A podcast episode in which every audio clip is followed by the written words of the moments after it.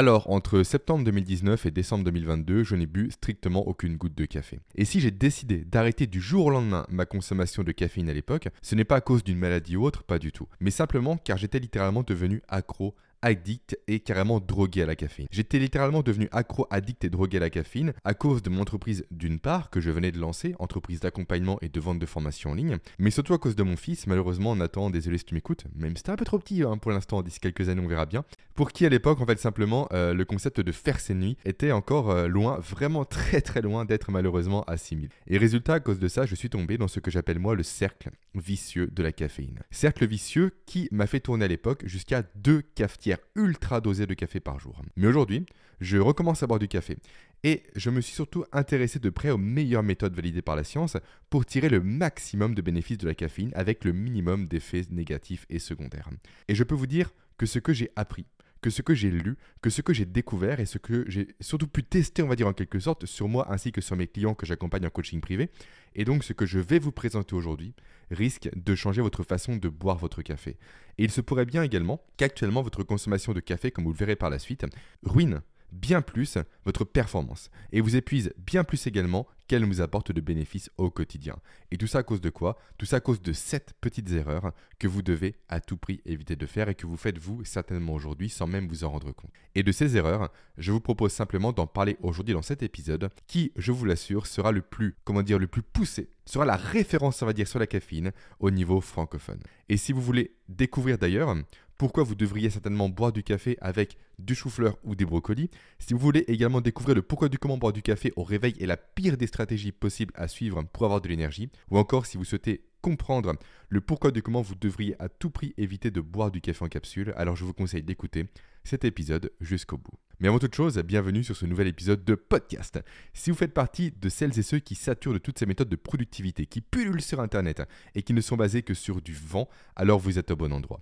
Chaque jour, de mon côté, je travaille dur pour décortiquer les dernières études scientifiques en neurosciences, en physiologie, en optimisation du sommeil, de la nutrition, du mouvement ou encore des compétences cognitives pour en tirer des leviers concrets et actionnables pour maximiser votre capacité à être productif, efficace et performant. Donc, si vous êtes prêt aujourd'hui, à vous former à une approche, on va dire, radicalement différente de la productivité, une approche basée uniquement sur la science, alors rejoignez-moi dans mon aventure pour créer ensemble une nouvelle discipline, l'approche scientifique de la productivité. Et n'hésitez surtout pas à vous abonner à mes contenus, que ce soit podcast ou encore chaîne YouTube, pour ne louper aucun des prochains épisodes. Allez maintenant, place à l'épisode du jour. Alors, ce que je vous propose de faire, c'est de commencer déjà par la base, avant d'aborder ces 7 erreurs dont je viens de vous parler. C'est de parler du coup, en un premier lieu, simplement des bénéfices de la consommation de café au quotidien. Car en fait, durant très longtemps, j'ai vraiment été, on va dire, critique envers le café.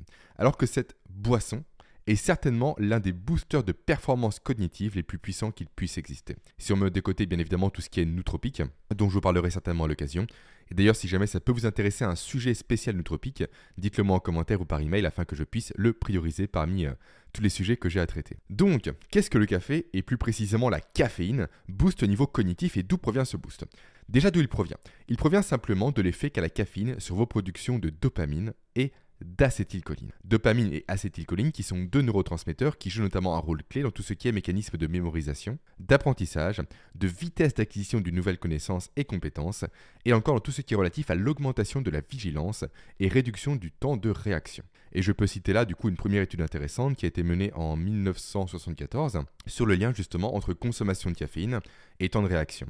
Une étude qui a été faite sur 24 hommes âgés entre 21 et 26 ans qui ont tous passé le même test de conduite sur un simulateur de conduite tout simplement, avec la moitié de ces hommes sous caféine et l'autre moitié sous placebo. Et les résultats ont juste été flagrants, avec des niveaux de vigilance et un temps de réaction bien supérieur chez les personnes sous caféine par rapport aux personnes sous placebo. D'ailleurs, solide en passant, vous aurez accès comme toujours à toutes les études scientifiques citées dans ce podcast en ressources comme toujours. Ok, donc ça c'est pour la stimulation de la dopamine et de l'acétylcholine. Mais la caféine ne s'arrête pas là il y a un autre neurotransmetteur qui est vraiment intéressant que la caféine permet simplement de stimuler à nouveau. Quel est ce neurotransmetteur? Il s'agit simplement de l'adrénaline. Adrénaline qui est principalement connue comme étant l'hormone des émotions intenses et des sports de haut niveau par exemple, mais qui joue également et surtout un rôle important dans tout ce qui est mécanisme de mémorisation. Un rôle qui, d'après mes recherches pour information et d'après ma compréhension des mécanismes évolutifs humains et également du cerveau, serait lié au fait que l'adrénaline est sécrétée en réponse à un stress intense. Et qui dit stress intense dit risque de survie pour le cerveau, tout simplement. Et vu que votre cerveau est avant tout un algorithme à survie, que fait-il en cas de stress intense? Très bonne question. Eh bien, il cherche simplement à retenir tout ce qu'il a amené lui, tout ce qui l'a conduit, on va dire, à vivre ce stress pour éviter de le subir à nouveau. D'où la stimulation de la mémorisation, et d'où le fait qu'au Moyen Âge, pour information, euh, petit fait, on va dire un peu drôle, celui en passant, euh, il existait en fait une pratique qui visait à jeter un enfant dans l'eau gelée, et même un adulte d'ailleurs, après un apprentissage pour le faire mémoriser davantage ce qu'il venait d'apprendre. Ce qui est bien plus efficace d'expérience que le par cœur euh, dont on rabat les oreilles à l'école. Du moins, est-ce que j'ai vérifié euh, la véracité de ça? Oui et non, parce que je n'étais pas au Moyen-Âge, on va dire. Mais c'est ce que rapporte en tout cas euh, James McGow dans une revue spécialisée sur la biologie, les neurosciences et la mémoire. Et je pense réellement, du moins d'expérience, je l'ai vécu, mes clients aussi, que cette méthode fonctionne terriblement bien. Après, à l'époque, bien évidemment, ils n'ont pas eu conscience de l'effet du stress généré sur la production d'adrénaline, pas du tout. Mais euh, tout simplement, par méthode empirique, on va dire, ils ont testé, ils ont itéré, ils ont réitéré, ils ont vu au final que les personnes qui ont subi ce choc à cause de l'eau froide présentaient des meilleures capacités de mémorisation, jusqu'à que la pratique soit démocratisée potentiellement, d'après ce que dit à nouveau James McGow, au Moyen Âge. Et d'ailleurs, pour information, pour boucler un peu entre le lien euh, entre adrénaline et euh, mémorisation, c'est exactement ce mécanisme-là qui a eu lieu lors du 11 septembre 2001, où tout le monde a l'habitude de dire qu'il se souvient en fait parfaitement bien d'où il était, ce qu'il faisait, comment il était habillé et avec qui il était au moment de la prise de conscience et la prise de connaissance, on va dire, des événements dramatiques qu'il y a eu lieu à l'époque. C'est réellement cette notion de stimulation de l'adrénaline qui a provoqué un boost de la mémoire et donc une mémorisation accrue de tout ce qui s'est produit autour de l'annonce de l'événement. Ok, bref, passons maintenant sur des choses un peu plus joyeuses. Et faisons en fait simplement maintenant un détour et même plutôt un focus d'ailleurs, sur les conséquences de la production de dopamine liées à la consommation de café. Et attardons-nous plus précisément sur un effet vraiment passionnant, vous allez voir, l'effet renforceur de la caféine. Alors qu'est-ce donc que cet effet? En fait, pour faire simple, comme j'ai déjà pu le dire précédemment, consommer du café induit une augmentation de la production de dopamine. Dopamine qui est, pour faire très simplement, très vulgairement on va dire, l'hormone du plaisir. Donc, pour votre cerveau, à chaque fois que vous, vous buvez du café, Qu'est-ce que ça lui procure? Ça lui procure du plaisir, tout simplement. Et pas seulement un plaisir gustatif, mais un réel plaisir chimique médié par cette fameuse dopamine. D'ailleurs, pour information, ce mécanisme chimique-là, d'augmentation de votre production de dopamine, ainsi que d'augmentation de vos récepteurs dits dopaminergiques, explique la raison pour laquelle vous aimez, vous, aujourd'hui, la caféine le café de façon générale. Car la première fois que vous en avez bu, j'en mets ma main à couper littéralement. Je suis sûr que vous trouviez ça complètement immonde car beaucoup trop amer. Et c'est également ce mécanisme-là à nouveau dopaminergique qui explique le pourquoi du comment. On se retrouve aujourd'hui avec de la caféine partout autour de nous. Et notamment de la caféine associée à du sucre qui est également une molécule ultra dopaminergique, fortement dopaminergique. Et là je pense notamment à tout ce qui est soda, pâtisserie, gâteau et j'en passe, qui comportent souvent ce combo justement de caféine avec du glucose.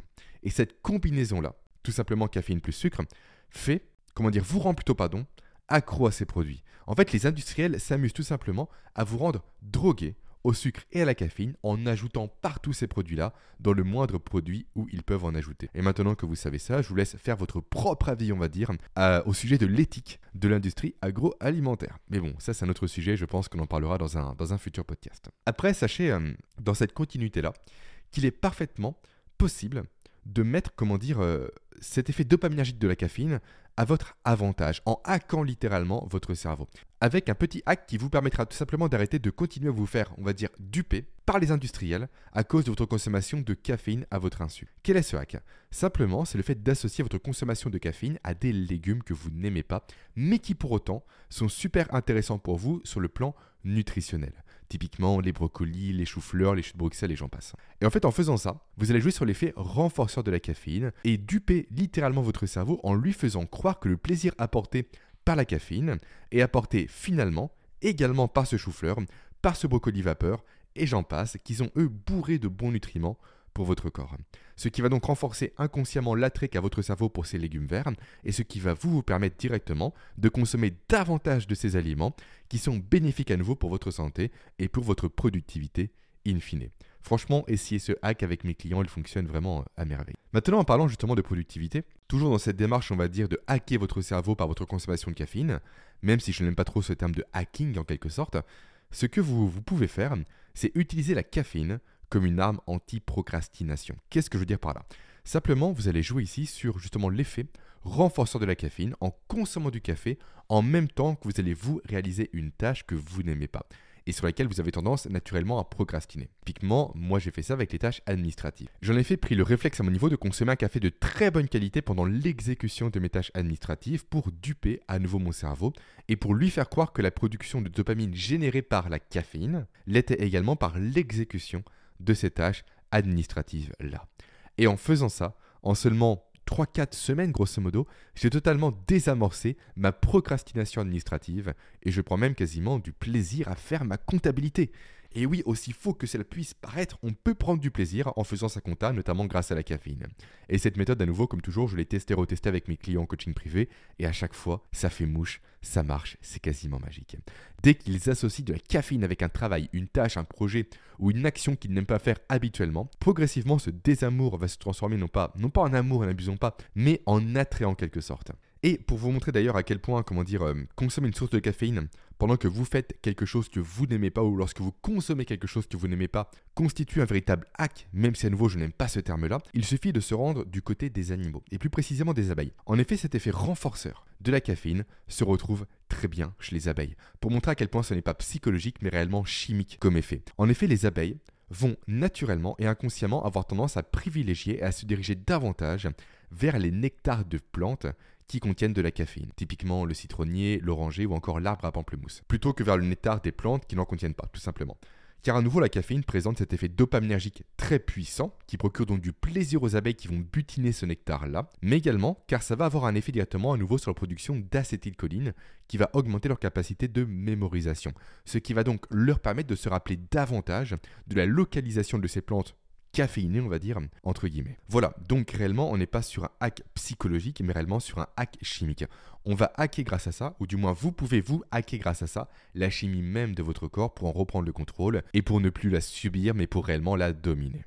Maintenant que nous avons vu les effets bénéfiques de la caféine, du moins une partie d'entre eux parce qu'il y en a d'autres, parlons de la consommation de caféine et surtout de ces sept fameuses erreurs que vous commettez certainement vous aujourd'hui et qui font qu'actuellement votre consommation de café ruine certainement bien plus votre productivité et votre santé et votre énergie, beaucoup plus qu'elle n'apporte de bénéfices tout simplement au quotidien avec justement sa consommation. Et parlons notamment des doses de caféine à consommer. Je ne pense pas déjà pour commencer vous apprendre quelque chose ici, mais tout le monde ne tolère pas la caféine de la même façon. En fait, certaines personnes ont des prédispositions pour tolérer la caféine beaucoup plus facilement, d'autres non. Mais il existe néanmoins une valeur repère, on va dire, très intéressante à prendre en compte, qui est tout simplement votre poids de corps. En fait, pour la plupart des personnes, il faut savoir que l'ingestion de 1 à 3 mg de caféine par kilo de poids de corps est la fourchette dans laquelle la caféine peut avoir des effets positifs sans générer d'anxiété. Alors je vous laisse maintenant faire le calcul par vous-même, sachant que cette valeur pour information ne correspond pas à la dose de caféine maximale conseillée de consommer par jour, pas du tout. Elle, elle est de 400 mg. Autrement dit, si on fait un calcul rapide, imaginons que vous faites 80 kg, il est donc recommandé pour vous de consommer simplement 240 g de caféine maximum en une prise. Et si vous le faites, vous pourrez alors consommer plus tard dans la journée, au moins 4 heures plus tard, 160 mg pour justement arriver à ces 400 mg total par jour. Et à partir de là, à titre indicatif, sachez juste euh, comment dire que dans un expresso, il y a en moyenne 80 mg de café, dans un double expresso, forcément il y a le double, il y a entre 65 et 120 mg dans un café filtre, 32 dans une canette de coca, 80 dans du Red Bull, 80 euh, également dans du thé vert, aussi étonnant cela puisse paraître, ou encore 140 mg, ce qui est énorme pour 100 g de chocolat noir 100%. Sachant également, pour information, que ces indicateurs-là sont à multiplier par des valeurs précises. En effet, si vous consommez du café qui contient du Robusta, alors vous pouvez appliquer en général un facteur de 1,5 aux valeurs précédentes. Et si vous consommez un café 100% Arabica, là vous pouvez multiplier par un facteur de 0,8. Et pour information, petite, euh, petite astuce, hein, euh, comment reconnaître le Robusta de l'Arabica, c'est simple. Euh, déjà, la saveur du Robusta est plus corsée, avec un goût plus amer et plus puissant. Là où la saveur de l'Arabica est beaucoup plus douce, beaucoup moins corsée, et présente, on va dire, une plus grande, finesse aromatique en bouche. Et surtout, ce qui distingue le plus ces deux cafés-là, c'est la forme de leur grain. En fait, le grain d'Arabica présente une fente en forme de S, et le grain de Robusta présente, quant à lui, une fente en ligne droite, tout simplement. Donc tout ça pour dire que la première erreur à éviter, c'est de consommer trop de caféine, car ça peut générer simplement des maux de tête et de l'anxiété. Même s'il est possible, techniquement parlant, de contrebalancer l'anxiété causée par la caféine par de la consommation simultanée de théine. Mais euh, cet effet négatif, on va dire qu'il est, certes important, parce qu'avoir des maux de tête, c'est jamais agréable et anxieux non plus.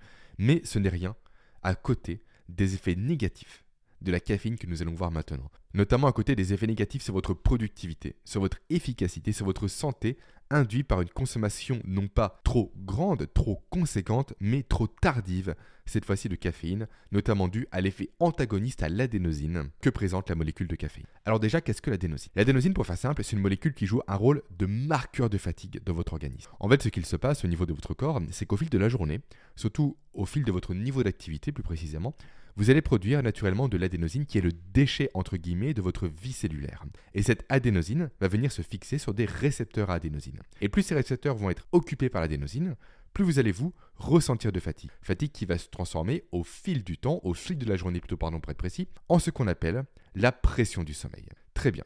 Maintenant, quel est le rapport avec la caféine? Le rapport en fait c'est que la structure de la molécule de caféine est très proche de la structure de la molécule d'adénosine. Conséquence, ce café que vous, vous allez consommer en fait, il va directement venir bloquer vos récepteurs à adénosine, empêchant alors votre adénosine de se fixer sur ses propres récepteurs et donc d'induire la sensation de fatigue dont on a parlé précédemment. Autrement dit, en sachant ça, vous venez en fait tout simplement de débunker l'un des plus gros mensonges relatifs à la caféine, le fait que la caféine donne de l'énergie. Non, la caféine ne donne pas de l'énergie.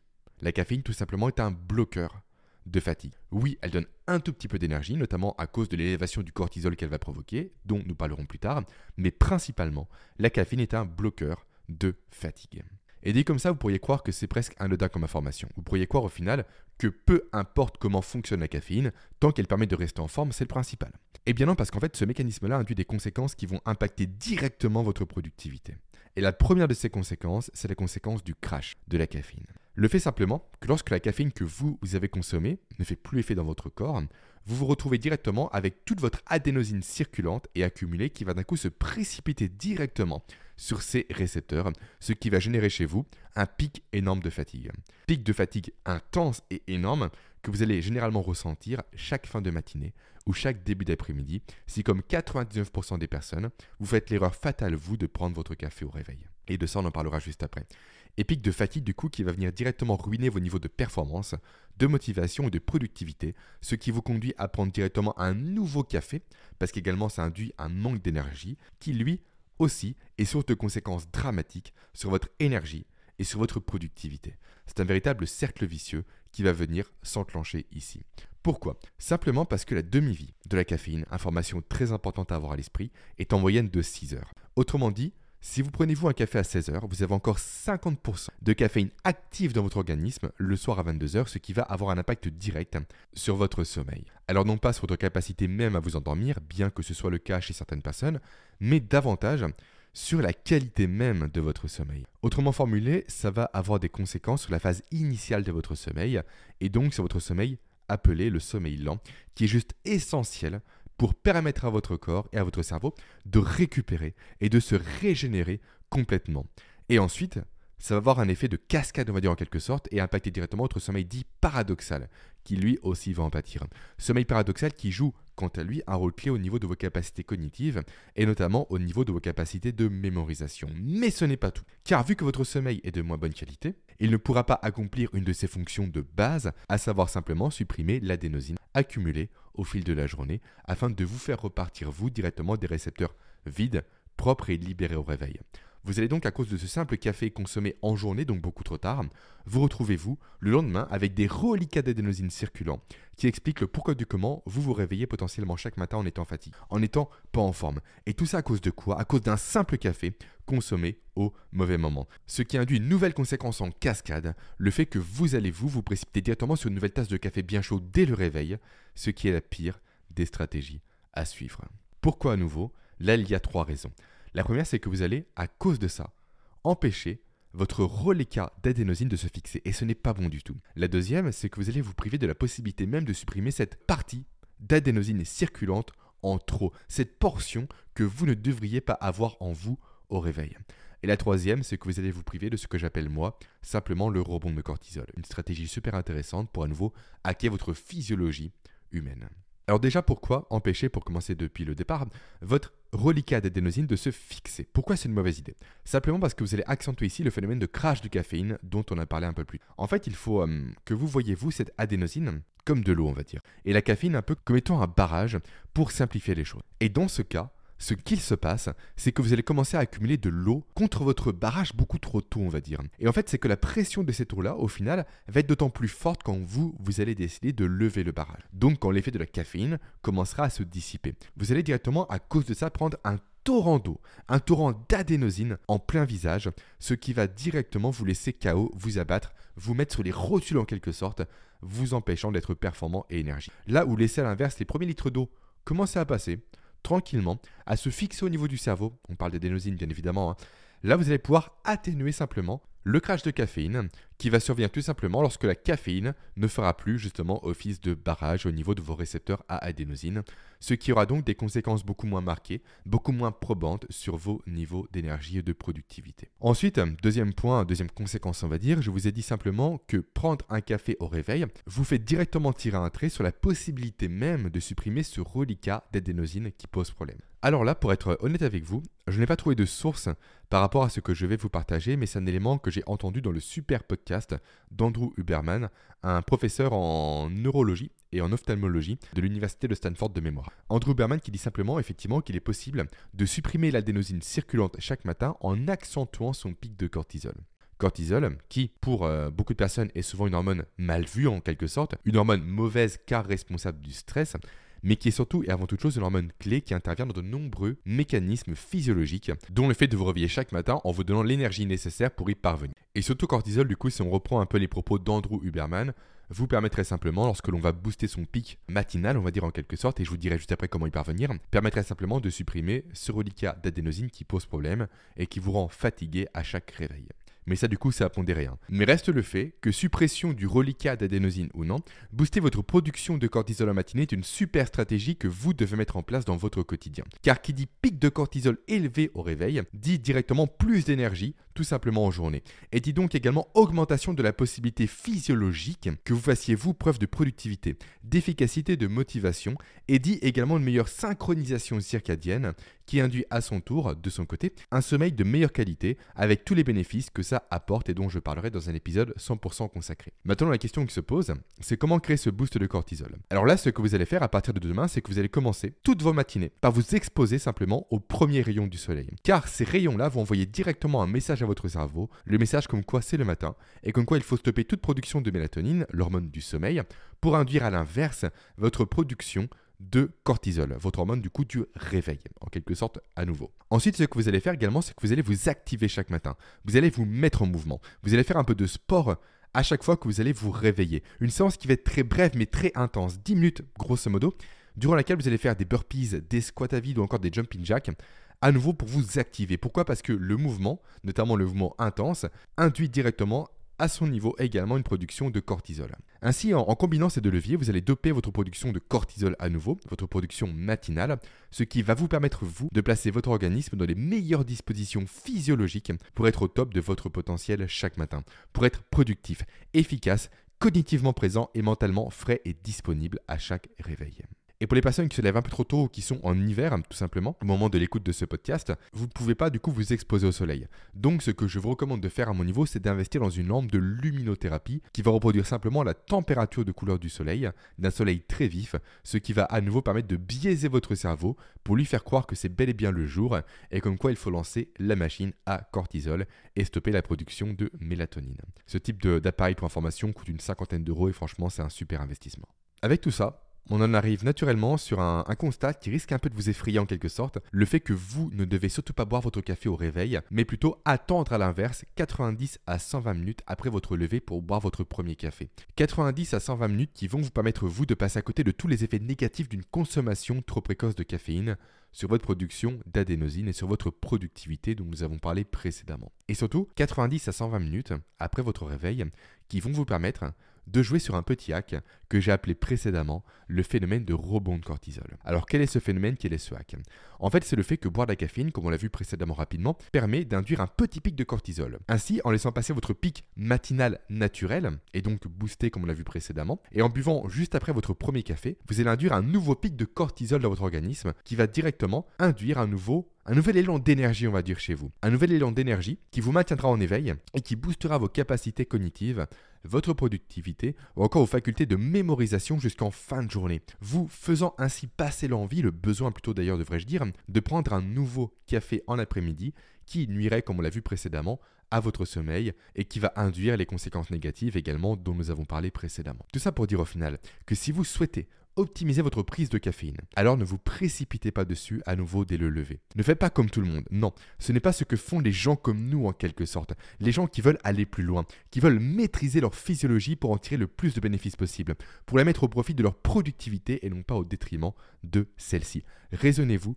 Patientez 90 à 120 minutes et réellement, grâce à ça, vous ferez la différence au quotidien, vous creuserez l'écart au quotidien. Il y, a, il y a encore beaucoup de choses à dire par rapport à la caféine et notamment un point important que je voulais aborder, à savoir le phénomène d'accoutumance à la caféine. Phénomène d'accoutumance à la caféine qui limite au final malheureusement tous les effets positifs de la caféine dont nous avons parlé précédemment au cours de cet épisode. Et phénomène d'accoutumance à la caféine qui est directement lié à l'adénosine ainsi qu'à l'addiction à la caféine.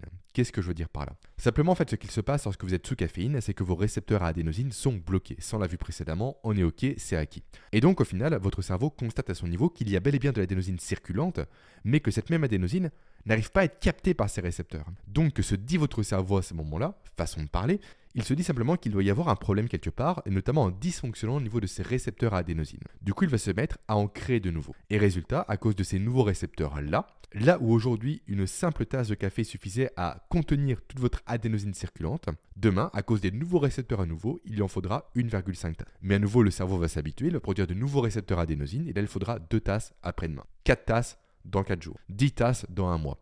Et on finit en bout de course à être comme moi, à tomber dans un piège, dans ce fameux cercle vicieux de la caféine, qui m'a fait consommer pour ressentir les mêmes effets qu'un seul café à l'époque, deux cafetières complètes de café. Donc voilà, donc si vous ne voulez-vous pas tomber dans ce même piège que moi, ce piège de surconsommer de la caféine pour en ressentir les mêmes effets positifs, eh bien il faut que vous puissiez tout simplement suivre un protocole de destruction de ces récepteurs supplémentaires. Protocole de destruction dont je parle d'ailleurs pour information en détail dans un de mes programmes, mon programme signature, le programme antifatigue, un programme sur 28 jours, où je vous accompagne jour après jour à vaincre cet état de fatigue constante, on va dire, qui vous fait perdre en productivité, en motivation et en efficacité au quotidien. Et si jamais ça vous intéresse vous d'en savoir plus par rapport à l'antifatigue, sachez pour information que j'ai créé justement un programme 100% gratuit d'initiation à l'antifatigue sur 4 jours qui est accessible via le premier lien présent en description. Et donc une fois ce protocole justement euh, de euh, remise à zéro de l'adénosine suivi, je vous conseille fortement à partir de là, et ça risque de faire mal, je vous préviens, de revoir littéralement votre façon de consommer de la caféine et de n'en consommer qu'un jour sur deux. Au début, ça va être très compliqué. Je ne vais pas vous mentir, ça va être très difficile car comme on l'a vu ensemble, le café est addictif à cause de son effet sur la dopamine. Mais il reste que d'expérience sur mes clients et sur moi-même, le fait de consommer du café 15 jours sur deux est la façon la plus efficace et la plus rationnelle de consommer de la caféine aujourd'hui. Et petit conseil que je donne entre nous, hein, je vais le chuchoter à votre oreille on va dire, le conseil que je donne à mes, euh, mes clients les plus accros à la caféine, c'est le fait de consommer simplement du décaféiné l'autre jour. Comme ça on alterne et ça passe quasiment inaperçu. Allez, je vais conclure maintenant cet épisode par un point vraiment capital sur lequel vous ne devriez surtout pas faire l'impasse, à savoir le choix du café que vous consommez. Et je vais être direct, ne consommez jamais de café en capsule et ne consommez jamais de café non bio. Alors pourquoi ne pas consommer du café en capsule pour commencer? Simplement parce que ces capsules sont faites en aluminium. Et donc vous vous retrouvez à cause de ça, consommez-vous de l'aluminium à votre insu dans votre café où est le problème, où est le souci? Eh bien, elle réside simplement dans le fait que l'aluminium est toxique pour votre organisme. Et notamment euh, dans le fait que récemment, une étude a mis un lien, a prouvé un lien, voilà, je vais y arriver, entre l'ingestion d'aluminium et les maladies dites neurodégénératives. Ensuite, pourquoi éviter la consommation de café non bio? Simplement parce que le café est l'un des aliments les plus traités aux pesticides. Et les pesticides, on va pas se le cacher, il faut mieux les avoir en dehors de votre corps que dans votre corps. Et oui, j'ai failli oublier aussi avant de, conclure, euh, votre café, consommez-le noir, pas avec du sucre. Sinon, ce n'est plus un café que vous prenez, ça s'appelle un dessert. Allez, maintenant je pense avoir fait le tour de ce long épisode sur la caféine et sur le sujet justement de l'optimisation plus précisément de la prise de café. J'espère sincèrement qu'il vous aura aidé et qu'il vous aura permis vous de changer votre consommation de café pour ne plus faire comme la masse de personnes qui en consomment plus par défaut sans réflexion derrière. Et pour faire maintenant comme la minorité de personnes que nous nous représentons qui recherchent avant toute chose une optimisation de leur physiologie pour être constamment à son plein potentiel, pour être constamment dans les meilleures dispositions pour performer, pour être productif et pour être efficace. Maintenant, si cet épisode vous a plu, pensez simplement vous abonner à mes contenus, donc chaîne YouTube, podcast ou autre, et à aimer cet épisode bien évidemment, et à commenter également la chaîne ou le podcast directement sur les applications de podcast. Et avant de vous laisser, Il y a un autre mécanisme dans votre organisme qui peut poser problème, que vous négligez certainement sans même le savoir, et qui peut directement ruiner également votre niveau de productivité, de motivation et d'efficacité. Ce mécanisme, j'en parle en détail dans la vidéo qui s'affiche à l'écran, ou qui est présente pour les personnes qui m'écoutent uniquement en description. Maintenant, je vous dis à très vite pour un nouvel épisode. Ciao